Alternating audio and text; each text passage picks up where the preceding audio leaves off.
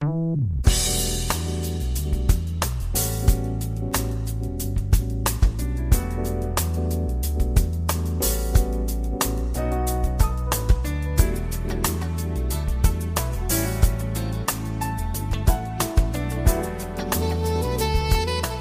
友们，大家好，欢迎来到蔡老师健康讲堂，我是您的蔡老师。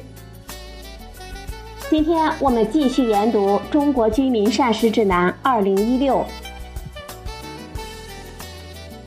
今天的学习内容是动物性食物的摄入现状以及膳食贡献。目前，我国居民鱼、畜禽肉和蛋类的摄入比例不适当。畜肉摄入过高，鱼禽肉摄入过低。鱼、畜禽肉和蛋类对我们人体所需的蛋白质、脂肪、维生素 A、维生素 B2、维生素 B6、烟酸、铁、锌、硒的贡献率很高。增加鱼类的摄入，可以降低心血管疾病和脑卒中疾病的发病风险。适量摄入禽肉和鸡蛋。与心血管疾病的发病风险没有明显的关联。过量摄入畜肉能够增加男性全因死亡、二型糖尿病和结直肠癌发生的风险。烟熏肉可以增加胃癌和食管癌的发病风险。首先呢，我们先看一下动物性食物的摄入现状是什么。营养调查资料显示。我国居民肉类食品摄入量逐年的增高。二零一零年到二零一二年，中国居民营养与健康状况调查结果显示，全国平均每标准人日动物性食物的摄入总量为一百三十七点七克，其中鱼虾类二十三点七克，畜肉七十五克，其中呢包括猪肉六十四点三克，其他畜肉八点二克。动物内脏二点五克，禽肉十四点七克，蛋类二十四点三克。其中畜肉占动物性食物总量的比例最高，为百分之五十四点五，禽肉最低，仅百分之十点七。畜禽肉两者共占到了百分之六十五点二。在畜肉中呢，猪肉的摄入的比例最大，高达百分之八十五点七。与二零零二年调查结果比较呢，虽然动物性食物的摄入总量仅仅增加了百分之四点四，但是畜禽类增加了百分之十四点一，其中猪肉增加了百分之二十六点六，鱼虾类减少了百分之十九点九。另一项来自中国健康与营养调查的结果显示，从一九八九年到二零一一年。动物性食品的摄入量逐年的升高。我们先了解一下畜禽肉的营养价值。畜禽肉，畜肉类呢包括猪、牛、羊等的肌肉和内脏。畜肉的肌肉比较深，呈暗红色，故有红肉之称。蛋白质含量一般为百分之十到百分之二十，牛羊肉含量比较高，可以达到百分之二十。猪肉比较低，一般为百分之十三点二左右。畜肉类脂肪含量较高，平均为百分之十五，其中呢，猪肉最高，羊肉次之，牛肉最低。碳水化合物含量为百分之零到九之间，多数在百分之一点五。维生素主要以 B 族维生素和维生素 A 为主，内脏含量比鸡肉中要多。在肝脏中。维生素 A 的含量尤为丰富，矿物质的含量一般为百分之零点八到百分之一点二之间。瘦肉中的含量高于肥肉，内脏高于瘦肉。在猪肾中有丰富的硒，每一百克猪肾达到了一百五十七微克，是鸡肉中含量的十倍之多。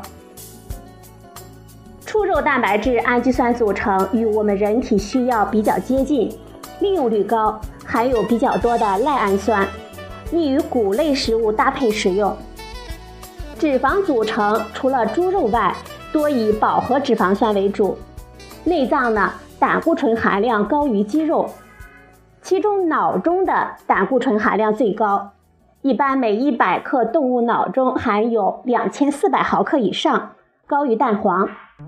其他脏器每一百克含有三百毫克左右，是鸡肉中含量的两到三倍。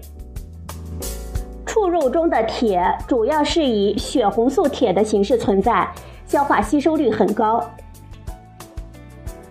禽类，经常供我们人类食用的禽类主要有鸡、鸭、鹅等等，以鸡为最多，蛋白质含量为百分之十六到百分之二十。其中鸡肉的含量最高，鹅肉次之，鸭肉相对较低。脂肪含量在百分之九到百分之十四之间。维生素主要是以维生素 A 和 B 族维生素为主。内脏含量比鸡肉中要多，肝脏中含量最多。矿物质含量在内脏含量中比较高，在肝脏和血液中铁的含量十分丰富。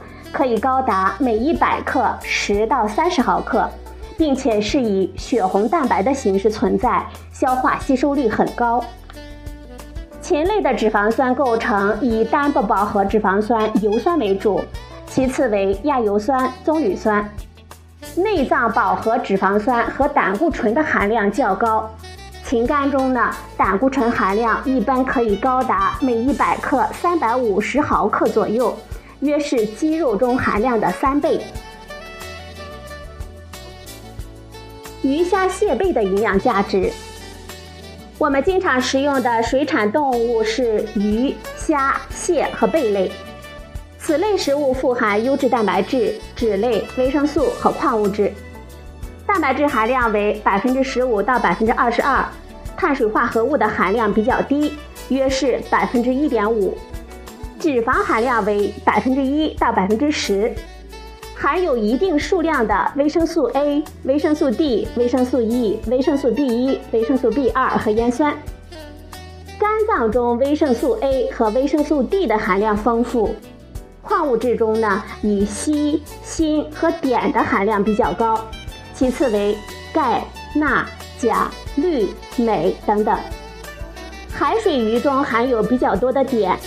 牡蛎和扇贝中含有比较多的锌，河蚌和田螺含有比较多的铁。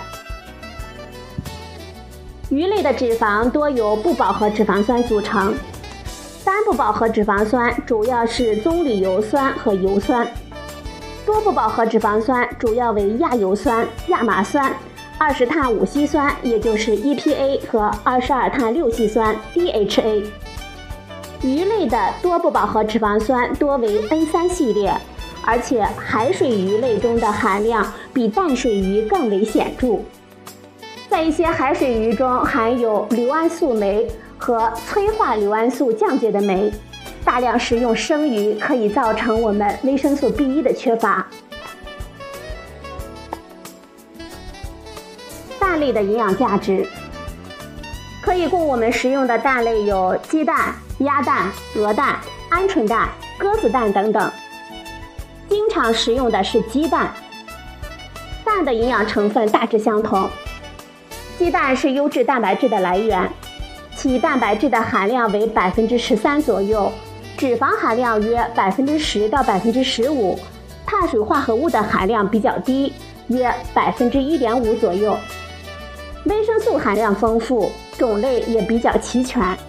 包括所有的 B 族维生素、维生素 A、维生素 D、维生素 E、维生素 K 和微量的维生素 C。矿物质的含量为百分之一到百分之一点五，其中以磷、钙、铁、锌、硒含量比较高。鸡蛋所含的脂肪、维生素和矿物质主要集中在蛋黄中。蛋类的蛋白质的营养价值很高。优于其他动物性的蛋白质，蛋黄中的脂肪组成以单不饱和脂肪酸油酸为主，磷质呢含量比较高。胆固醇主要集中在蛋黄，每一百克可以达到一千五百一十毫克。蛋黄中含有软黄高磷蛋白，对铁的吸收呢有一定的干扰作用。所以蛋黄中铁的生物利用率比较低，仅为百分之三左右。最后呢，我们看一下鱼、禽、蛋、瘦肉对我们膳食的贡献率。鱼、禽、蛋和瘦肉在膳食满足我们人体对营养素的需要中占有重要的地位。按照我国居民2010到2012年鱼、禽、蛋和瘦肉的摄入量，我们可以计算其所提供的主要营养素对我们膳食营养素的贡献率。畜禽类。蛋类和水产品是膳食蛋白质、脂肪、维生素 A、B 族维生素和矿物质的良好来源。其中，猪肉对膳食脂肪贡献率可以高达百分之二十。总体而言呢，各种动物性的食品的蛋白质含量大都在百分之十三到百分之二十之间。同类动物之间的脂肪酸的构成比大致恒定。相对而言，牛羊猪肉的饱和脂肪酸偏高，因此适量的摄入肉类是满足蛋白质需求、避免脂肪摄入过多的平衡膳食的主要措施。好了，朋友们，今天的节目呢就到这里，谢谢您的收听，我们明天再会。